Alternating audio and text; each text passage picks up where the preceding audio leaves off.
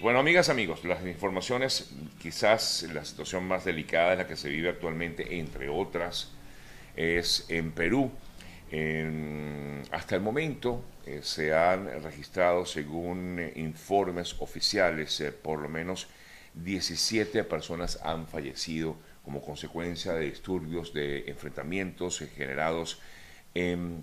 Perú. En, muchos casos son enfrentamientos entre los efectivos de la policía con personas que están manifestando en las calles. Eh, por otra parte, se ha declarado, como ya sabemos, un estado de emergencia en el país y en el día de ayer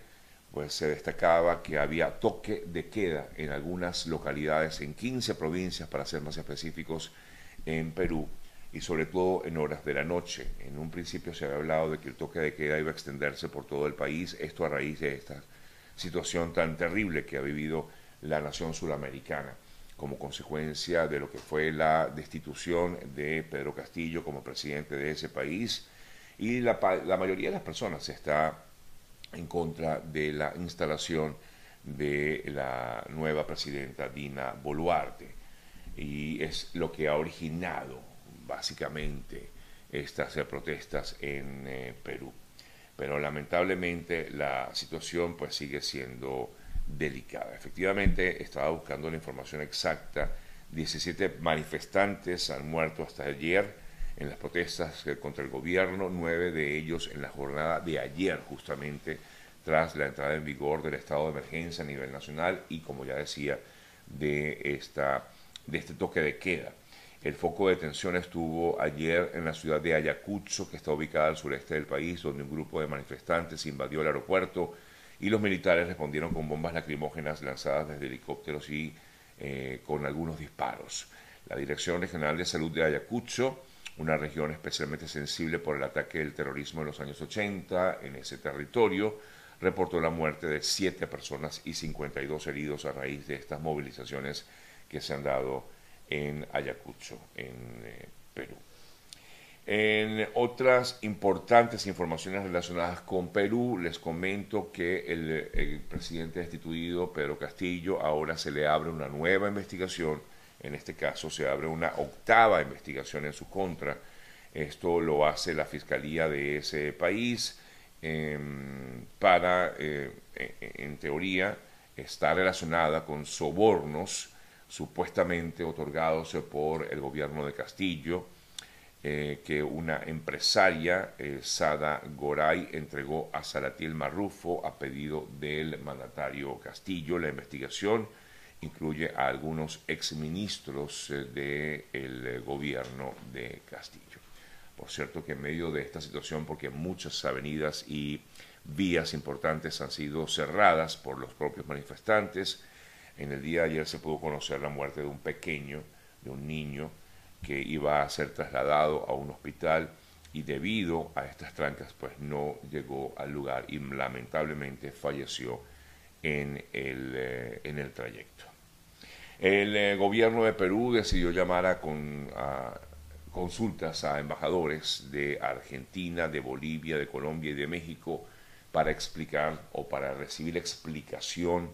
de lo que ha sido la intromisión que ellos consideran el gobierno de Perú, intromisión de asuntos internos por parte de esos países. Recuerden que recientemente Argentina, Bolivia, Colombia y México suscribieron un documento en el cual exigen la restitución de Pedro Castillo al poder,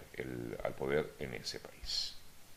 Cambiamos de tema. Eh, sé que a muchos de nuestros seguidores les eh, preocupa lo que será la entrada en vigencia de una nueva política fronteriza, una nueva política eh, migratoria, quise decir, en la frontera entre Estados Unidos y México. Y ayer el gobierno del presidente Biden advirtió que seguirá expulsando a los migrantes una vez concluya el título 42 que tiene previsto cerrar como tal el 21 de diciembre. Eh, luego de unas decisiones judiciales que hubo allí en relación con este tema, pero Estados Unidos advirtió que iba a seguir expulsando eh, a migrantes que crucen de forma irregular la frontera eh, con México, a pesar de que se levante como tal el título 42. Se tiene previsto aplicar el título 8, que ya hemos comentado en otros programas, y en teoría pues eh, va a seguir expulsando a estos migrantes amparados en esta política conocida como el título 8 que le permite realizar esa expulsión y aquellas personas que hayan ingresado al país de forma ilegal pueden inclusive tener o hacerles un seguimiento de una investigación policial y ser detenidos y llevados a la cárcel con cargos eh, federales. Este título 8 que se aplicaría entonces a partir del 21 de diciembre contempla procesos de expulsión acelerada y comporta consecuencias como, ya les decía, eh, la cárcel o la prohibición de reingreso por cinco años a aquellas personas que sean expulsadas. Esta pregunta es muy común, me la hacen mucho, que si sabemos algo del parol, lo que les podemos decir es que el parol continúa en, en vigencia, no hay suspensión del parol, lo hemos dicho en varias ocasiones, pero sé que no siempre se conectan las mismas personas efectivamente el, parol continúa vigente, no hay cifras de que hayan indicado fueron aprobados tantos o tantos o tantos. No presten atención, por cierto, a ese tipo de comentarios porque no son ciertos. No hay cifras, el gobierno no ha dado cifras y por lo tanto hasta que no diga lo contrario, esta, este parol o esta, esta ayuda humanitaria que ha entregado el gobierno de Estados Unidos a los venezolanos específicamente continúa vigente, así que Sé que muchos están preocupados porque sienten que no ha habido avances, en que no ha habido más aprobaciones o algunas, porque sé que sí ha existido como tal la aprobación, pero es un proceso un poco burocrático, razón por la cual se ha ralentizado, eh, sobre todo en las últimas semanas. Así que una vez que el gobierno diga, mira, se acabaron, mm, por decir algo, eh, ya, ya tenemos las 24 mil personas, eso lo va a anunciar el gobierno de Estados Unidos. Una vez lo, lo anuncia, pues lo daremos a conocer. Pero por los momentos no lo ha anunciado, así que por lo tanto esto continúa vigente. Un poco para calmar a muchas de las personas que sé que están preocupadas por esta situación.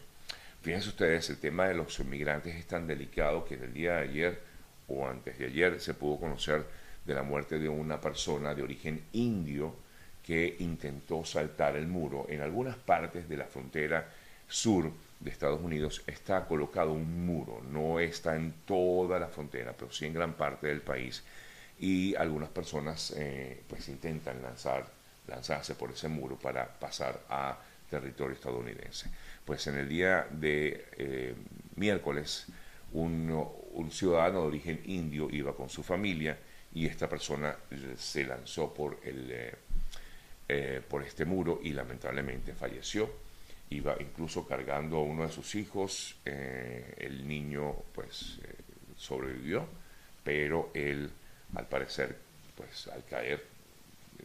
pegó la cabeza contra el piso y bueno, lamentablemente eh, falleció. Esto ocurrió en la zona conocida como Terraza de